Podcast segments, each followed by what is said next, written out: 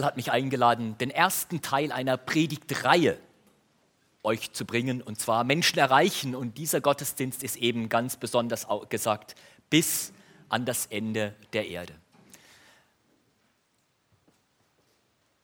Mir ist es wichtig,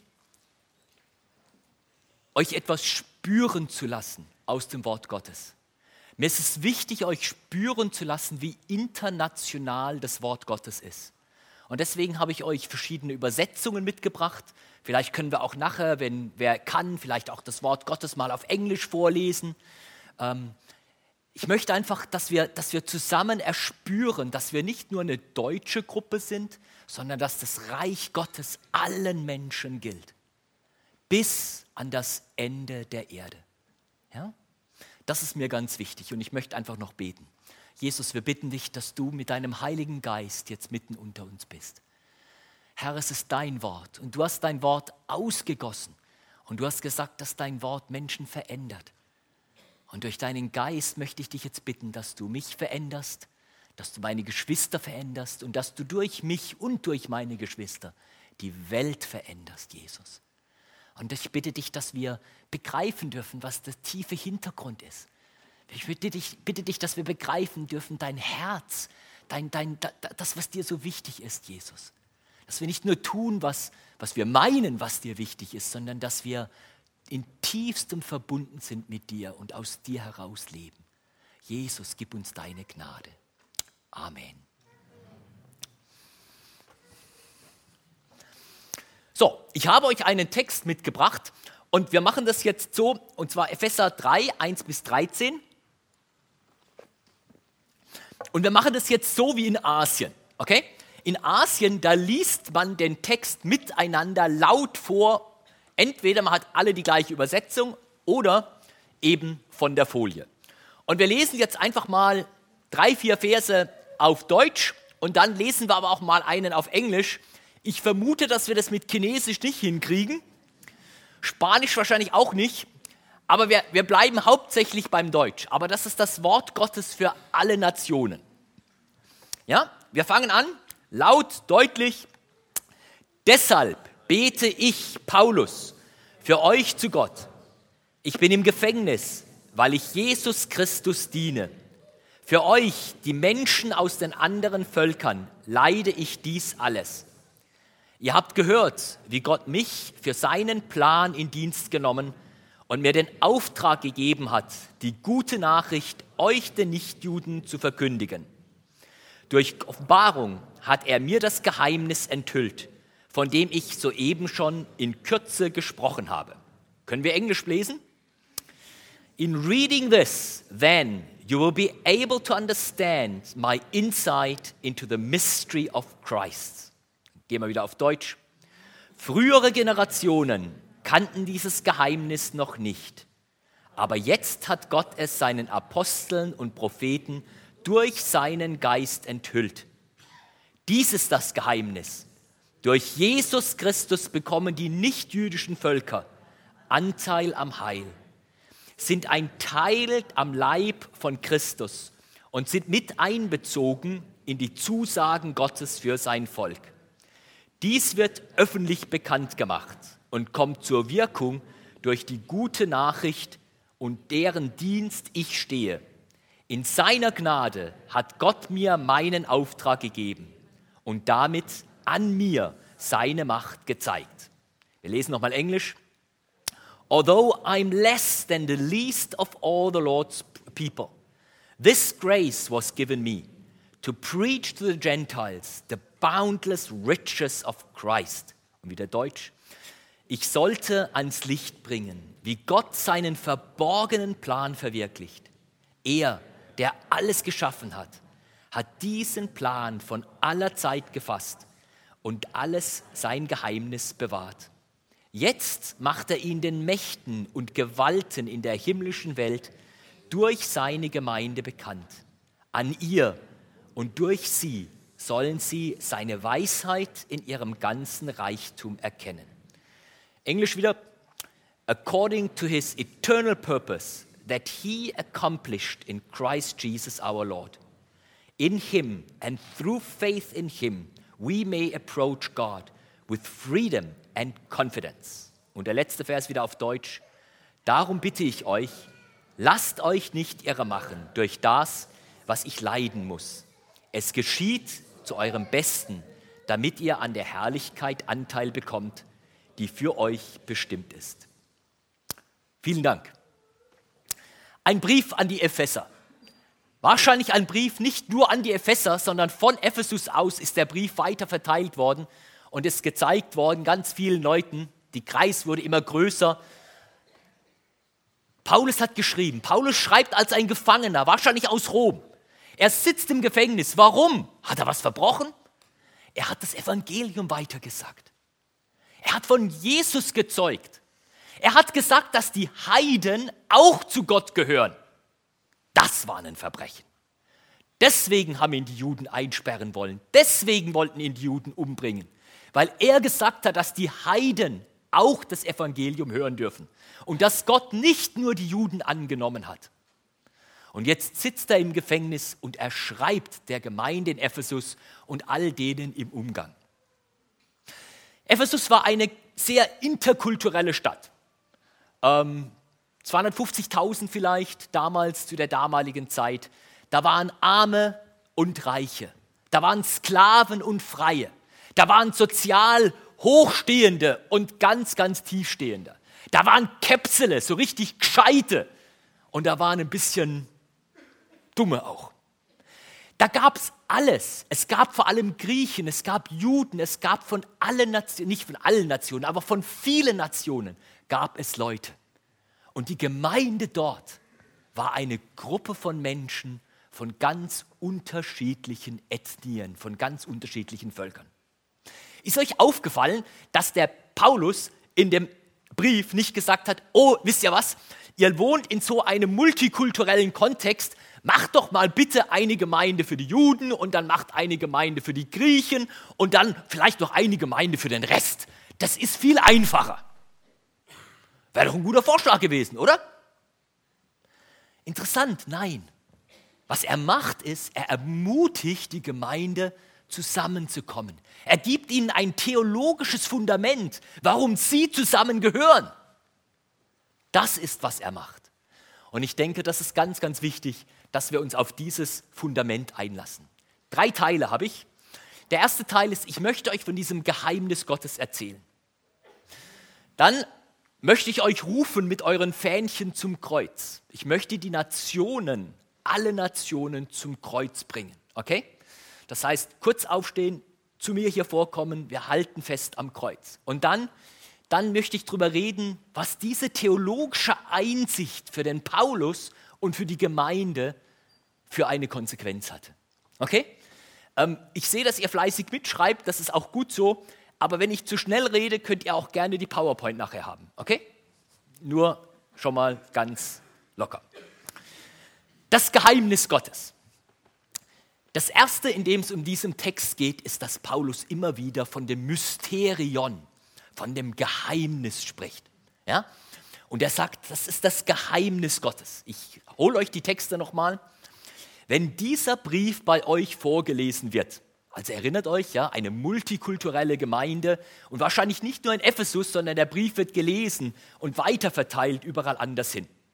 Wenn ihr davon, wenn das vorgelesen wird, könnt ihr aus ihm entnehmen, welche tiefe Einsicht Gott mir geschenkt hat.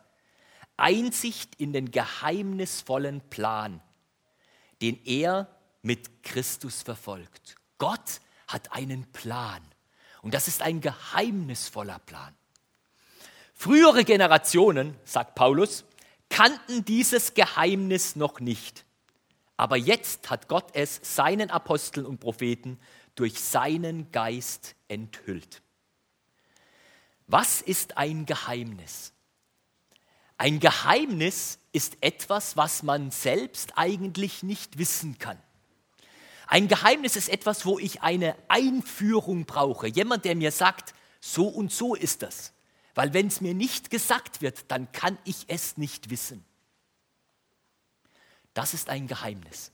Und er sagt, das Geheimnis ist mir offenbart worden.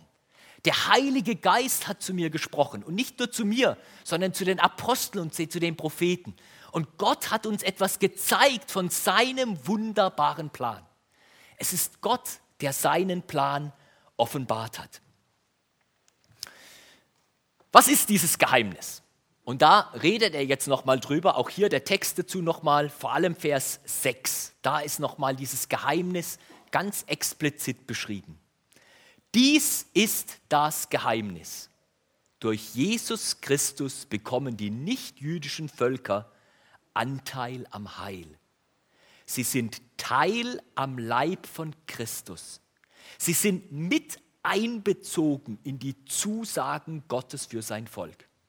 Und dies wird öffentlich bekannt gemacht durch das, was wir hier machen, die Verkündigung des Nachrichts. Also das Geheimnis, der absolute Hammer, das absolute Neuling ist, dass die Nationen mit hineingenommen worden. Gott möchte nicht nur die Juden erreichen. Gott sagt nicht nur, das ist mein auserwähltes Volk, die habe ich lieb, sondern Gott hat alle Menschen lieb. In dem Herzen Gottes ist ein Platz für jeden Menschen, den er geschaffen hat. Und wenn dieser Mensch nicht zu ihm kommt und keine Beziehung zu ihm hat, dann ist in dem Herzen Gottes ein leerer Platz. Und das ist das Geheimnis, dass Gott alle Menschen haben möchte und alle Menschen zu sich bringen möchte. Paulus hat hier, wenn ihr ins Griechische reinschaut, Wortneuschöpfungen gemacht. Er spricht vom Miterben. Also jemand, wenn du Erbe bist, dann ist jemand Miterbe. Das heißt, er kriegt auch was ab davon. Die Völker sind Miterben, genauso. Gott ist so reich, dass nicht nur die Juden das Erbe haben sollen, sondern die Nationen ganz genauso. Er sagt, die sind Mitteilhaber an den Verheißungen. Das heißt, die Verheißungen Gottes, die gelten nicht nur den Juden, sondern die gelten allen Völkern. Das ist, warum wir hier sitzen, liebe Geschwister. Wenn das nicht gelten würde, dann wären wir gar nicht da. Dass die Verheißungen Gottes, die im Alten Testament ausgesprochen sind, dir und mir und allen Völkern gelten. Und das Dritte ist, dass er sagt, wir sind Mitteilhaber des Segens Gottes. Der abrahamitische Segen. Wohin du gehst, ich werde segnen, der dich segnet. Und ich werde verfluchen, der dich verflucht. Diese Zusage, dass wenn ich irgendwo hingehe, dass der Segen Gottes da ist, weil ich dorthin gehe, das kommt alles hiervon. Und Paulus sagt, der Hammer, Leute, das gilt allen, nicht nur den Juden. Das ist der Hammer. Und er sagt, das ist ein Geheimnis und es war bisher alles versteckt. Das ist das, was er hier sagt. Unsere Identität, liebe Geschwister, ist nicht, dass ich Schwabe bin. Oder Russlanddeutsch oder Badenser oder Schalke-Fan oder was weiß ich. Das ist nicht deine Identität. Deine Identität ist, dass du zum Kind Gottes bist, dass du zu dem Volk Gottes dazugehörst, das ist deine Identität. Und ob jetzt jemand aus Burkina Faso neben dir ist und Christ ist, oder jemand aus China neben dir ist, der Christ ist, oder jemand aus Baden neben dir sitzt und auch Christ ist, ja, das sind deine Geschwister. Die hat Gott zu dir gestellt. Und ihr seid miteinander, gehört ihr zusammen. Okay? Das ist das Geheimnis. Es ist eine neue Menschheit, nennt es Paulus eine neue Menschheit. Ja? Also es gibt Chinesen, das sind die größten und dann, keine Ahnung, ja, und dann auch ein paar Deutsche. Und dann gibt es eine neue Gruppe. Und diese Gruppe heißt Christen. Diese Gruppe heißt Menschen, die an Jesus glauben. Diese Gruppe heißt Menschen, die durch das Blut des Lammes erkauft worden sind. Okay? Und er sagt, ich habe euch ja darüber schon was geschrieben. Habt ihr das auch gelesen? Wie ich euch ja schon kurz geschrieben habe hat er hier gesagt. Ähm, und zu diesem kurz geschrieben, da müssen wir ins Kapitel vorher springen. Damit es hier nicht so, wichtig, äh, nicht so viel Zeit nimmt, gebe ich euch drei Verse und den Rest gebe ich euch als Bild, okay? Epheser 2, da spricht er nämlich von dieser doppelten Erlösung. Und vielleicht lesen wir das einfach nochmal miteinander, ja? Christus ist es, der uns allen den Frieden gebracht und Juden und Nichtjuden zu einem einzigen Volk verbunden hat. Er hat die Mauer eingerissen, die die beiden trennte und zu Feinden machte. denn durch sein Sterben hat er das jüdische Gesetz mit seinen zur Trennung führenden Vorschriften beseitigt. So hat er Frieden gestiftet. Er hat die getrennten Teile der Menschheit mit sich verbunden und daraus den einen neuen Menschen geschaffen. Durch seinen Tod am Kreuz hat er die beiden als in einem Leib der Gemeinde vereint, zur Aussöhnung mit Gott gebracht.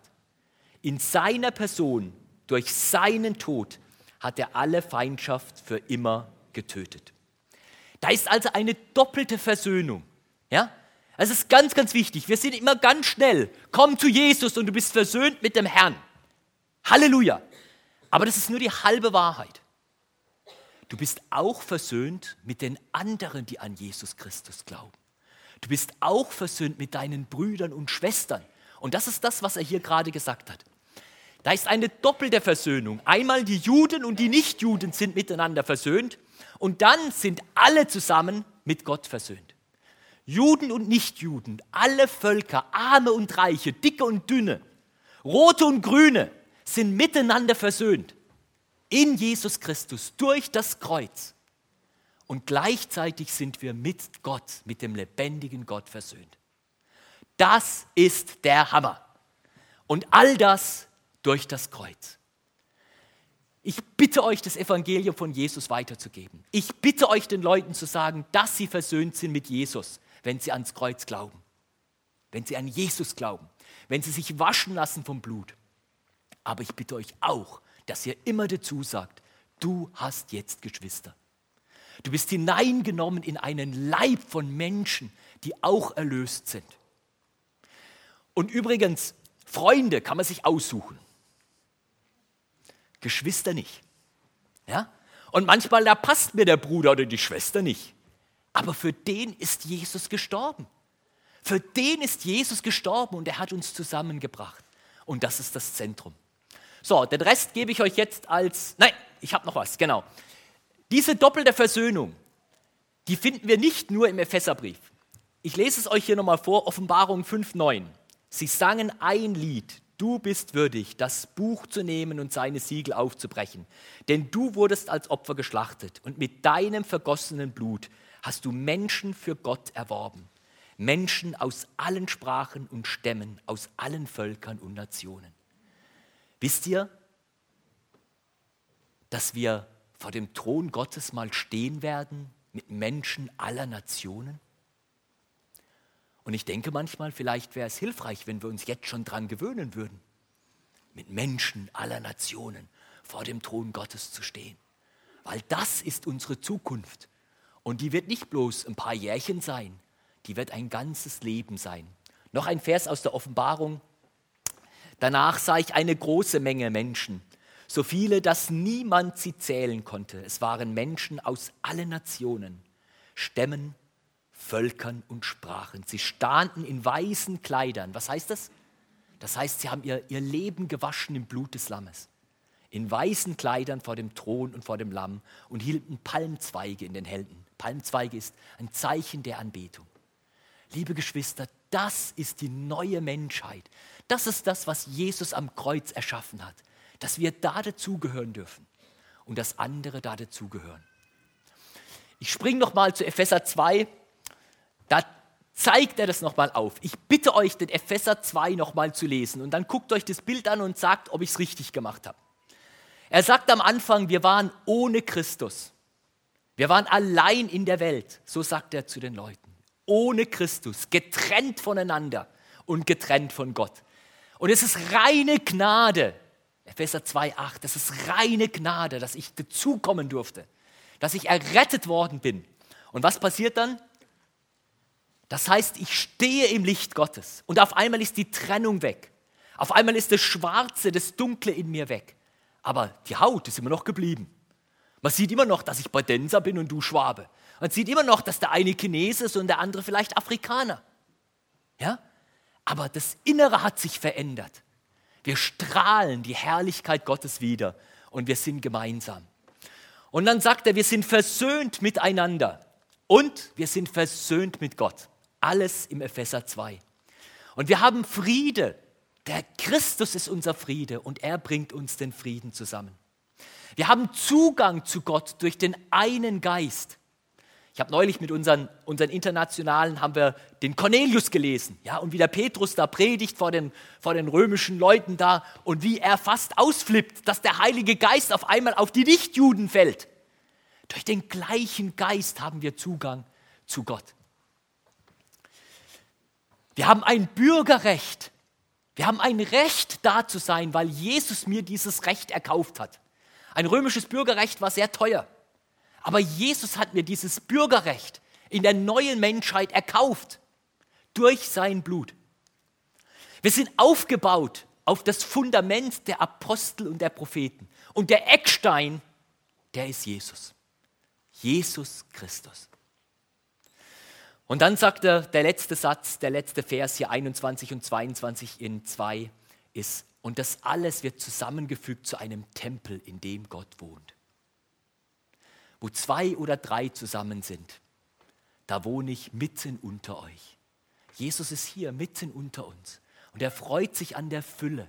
Er freut sich an der Lebendigkeit. Meine Frau sagt immer, Gott hätte doch eigentlich nur einen Vogel schaffen müssen, oder? Das hätte doch gelangt, oder? Oder vielleicht eine Blume, Rosen wären noch nicht schlecht gewesen, ne? Aber Gott hat hunderte von Vögeln erschaffen. Und wir finden immer noch neue.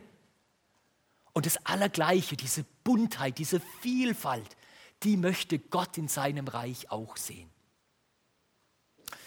Ich war ein junger Christ, so 18, 19 und habe meinen ersten, nein nicht meinen ersten, aber meinen ersten Sommereinsatz bei OM gemacht. Es war interessant. Damals hat man sich in Belgien getroffen, wir hatten eine Vorbereitungswoche und dann wurden Teams zusammengestellt. Und ich wurde in ein Team und wir waren insgesamt elf Leute aus zehn Nationen. Und dann hatten wir noch einen VW-Bus, der war in Belgien angemeldet, aber wir hatten gar keinen Belgier bei uns. Und dann sind wir also mit unserem belgischen VW-Bus und zehn Nationen, sind wir damals noch hinter den eisernen Vorhang gefahren. Ja? Wir sind nach Ungarn an den Plattensee gefahren. Und wir haben dort einfach gelebt als Christen. Wir haben unser Zelt aufgeschlagen, wir haben miteinander gesungen, miteinander gebetet. Und es hat drei Tage gedauert. Dann hat mich ein Ostdeutscher angesprochen. Okay? Hey Mann, ey, was nehmt ihr für ein Zeug? Wie bitte? Ja, was nehmt ihr denn für ein Zeug? Ich, wie, wie, wie? Ja, ihr, ihr seid da so ganz unterschiedlich und, und ihr kennt euch kaum und trotzdem seid ihr fröhlich und singt und spielt und streitet euch nicht ja, ihr müsst doch irgendeine Droge nehmen. Drei Tage hat es gedauert, bis Leute das beobachtet haben, wie Christen zusammenleben aus verschiedenen Nationen und wie sie Gemeinschaft haben miteinander und wie das strahlt hinein in die Welt. Und dieser Mann hat viele Fragen gehabt, weil er uns beobachtet hat, nicht weil wir viel gesagt haben. Also das ist das Bild, liebe Geschwister. Das Bild, was Gott von der neuen Gemeinschaft hat. Und das war das Geheimnis. Dieses Geheimnis hatte Gott und das wollte er, dass wir haben. Ähm, habe ich hier was verpasst in dem Tempel, in dem Gott wohnt? Nein, ich habe nichts verpasst. Gut. Wir haben eine Arbeit in, in, in Afrika angefangen, wo Chinesen und Afrikaner zusammenkommen. Und da war eigentlich dieser Vers, das war uns so wunderbar. Da seht ihr also eine afrikanische Kinderhand und eine chinesische Kinderhand fasst sie an. Ja? Und wir haben einen Gottesdienst, wo Afrikaner und Chinesen zusammenkommen, um Gott zu loben. Hier ist ein afrikanischer Bruder, der keinerlei theologische Ausbildung hat. Und der Chinese, der einen Doktor in der Theologie hat, übersetzt für ihn. Ist das nicht ein Zeichen für das Reich Gottes? Der Afrikaner predigt und der Chinese übersetzt es für die chinesischen Geschwister, damit sie das Wort Gottes von einem Afrikaner hören können. Das ist das, oh, ich habe noch ein Bild. Hier, das ist eine, das ist die Gruppe, die zusammenkommt. Das war damals war es noch samstags, aber seit letzten Sonntag treffen, seit letzten Sonntag treffen sie sich sonntags. Ich habe noch ein Bild. Das ist eine Afrikanerin aus Ruanda. Und zusammen mit der japanischen Christin haben sie die Chinese die, das chinesische Mädchen mit ihr die Bibel gelesen. Ein afrikanischer Christ liest mit einem japanischen Christen und einem chinesischen Nichtchristen miteinander die Bibel. Das ist doch der Hammer. Das ist doch super. Das ist doch Reich Gottes. Das ist doch das, was wir wollen. Und deswegen, ja, diese doppelte Versöhnung durch seinen Tod am Kreuz hat er die beiden als zu einem Leib der Gemeinde vereint.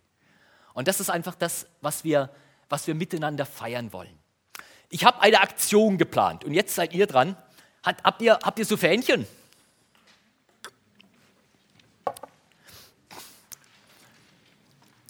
Ich möchte, dass wir uns festhalten an diesem Kreuz. Ich hoffe, es hebt. Dieses Kreuz, wegen diesem Kreuz darf ich glauben, wegen diesem Kreuz darf ich leben. Ja? Und ich halte mich fest an diesem Kreuz und bringt, ich möchte euch bitten, dass ihr einfach jetzt die Fähnchen, dass ihr selber kommt und dass wir uns miteinander an diesem Kreuz festhalten und damit zum Ausdruck bringen, dass die Nationen zum Kreuz kommen. Okay, können wir das machen? Kommt. Ja. Kommt dazu, haltet euch fest am Kreuz. Das sind die Nationen, die zum, zum Kreuz kommen. Guck mal, wie das strömt hier. Das ist Reich Gottes. Das ist das, was wir uns wünschen. Ja? Das Reich Gottes. Wir halten uns fest. Wir sind nicht deswegen hier, weil wir so gut sind. Wir sind nicht deswegen hier, weil wir tolle Technologie haben oder eine schöne Sprache. Wir sind nur deswegen hier, weil Jesus Christus für uns gestorben ist. Und wir bringen die Nationen zum Kreuz, alle Nationen von aller Welt. Ihr könnt euch auch voneinander aneinander festhalten oder was weiß ich, ja? Aber das ist das, ja, das ist das Bild, was ich möchte, dass ihr im Kopf habt, ja? Das ist Reich Gottes. Das ist Mission. Alle Leute kommen zum Kreuz. Vielen Dank. Okay? Wenn ihr wollt, lasst die Fähnchen da, dann ist es einfacher wieder mit einsammeln. Wir legen sie hier unter das Kreuz.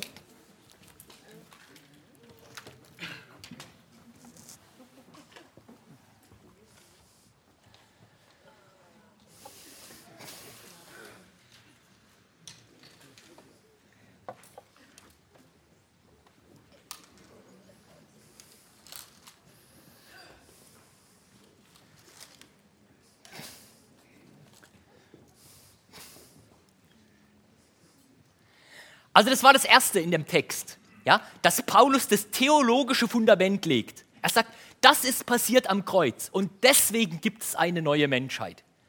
Aber dann ist eigentlich die Frage, ja, und jetzt setzen wir uns alle wieder hin.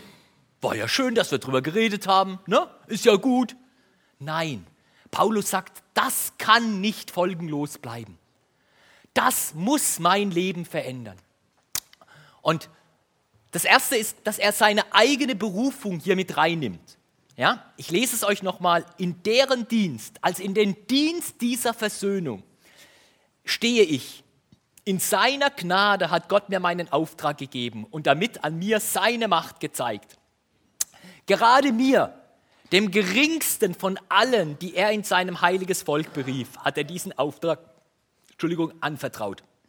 Den anderen Völkern die gute Nachricht von dem unergründlichen Reichtum zu bringen, der uns durch Christus geschenkt wird. Der unergründliche Reichtum. Das ist mein Auftrag. Ich soll ans Licht bringen, wie Gott seinen verborgenen Plan verwirklicht. Er, der alles geschaffen hat, hat diesen Plan vor aller Zeit gefasst und als sein Geheimnis bewahrt. Paulus sagt, dieses Bild, das, was Gott gemacht hat, das hat Folgen für mein Leben. Wenn das stimmt, dann bin ich berufen, diese Botschaft zu verkünden. Ich gehe nicht und sage den anderen das Evangelium, weil das so arme Schlucker sind, sondern ich tue es, weil ich weiß, dass es Gottes tiefstes Anliegen ist. Weil das Gott im tiefsten brennt. Gott möchte dieses Bild, er möchte die neue Menschheit schaffen. Und weil das Gottes Anliegen ist, deswegen bin ich berufen. Deswegen gehe ich. Es ist eine ganz persönliche Berufung von Paulus, die aus einem theologischen Fundament kommt.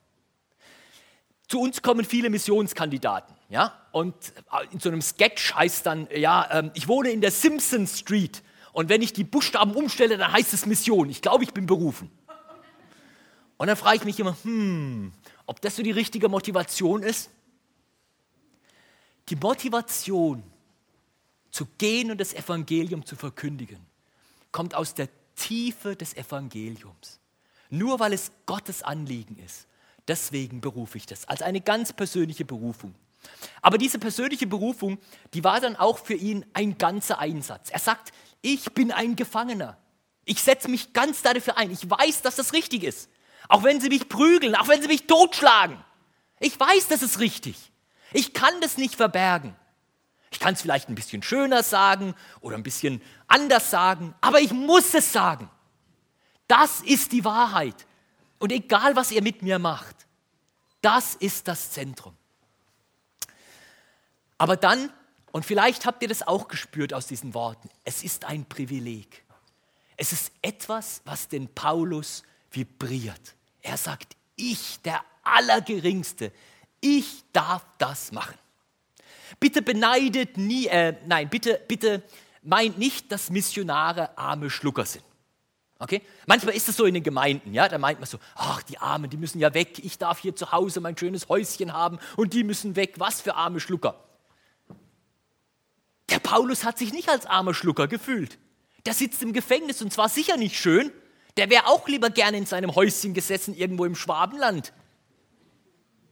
Aber er sagt, das ist ein Privileg. Ich darf diesen Einsatz tun. Das ist das Allerbeste, was mir passieren konnte. Ja? Und das finde ich einfach total heiß und das möchte ich, dass wir uns auch äh, bewahren. Jetzt ist das aber nicht das Einzige. Das ist die Berufung von dem Paulus. Ja? Also dieses Theologische, dass die Völker hier zum Kreuz kommen. Das hat eine Auswirkung auf den Paulus sein Leben. Aber es hat auch eine Auswirkung auf die Gemeinde. Jetzt macht er ihnen, den Mächten und Gewalten in der himmlischen Welt, durch seine Gemeinde bekannt. An ihr und durch sie sollen sie seine Weisheit und in ihrem ganzen Reichtum erkennen. Diese Gemeinde, die aus allen Völkern zusammenkommt, daran sollen die Mächte der himmlischen und der irdischen Welt, der sichtbaren und der unsichtbaren Welt, die sollen daran erkennen die Herrlichkeit Gottes. Wenn ihr durch einen tollen Orchideengarten geht, dann staunt ihr über die Schönheit Gottes. Ja? Wenn ihr in der Schweiz seid und die Riesenberge steht, dann staunt ihr über die Größe Gottes. Wenn die Mächte des Himmels und der Erde euch als Gemeinde sehen, den Leib Christi, wenn die sehen, dass Gott aus allen Völkern Leute zusammenbringt, die so sündig sind wie noch irgendwas, und trotzdem kommen sie zusammen und trotzdem loben sie Gott, daran sollen die sichtbaren und unsichtbaren Mächte die Herrlichkeit Gottes sehen. Ihr als Gemeinde, ihr seid ein Anschauungsobjekt für die Mächte dieser Welt von der Herrlichkeit Gottes. Auch das ist eine theologische Aussage, die da so ganz kurz da drin steht, die ich aber total äh, begeisternd finde.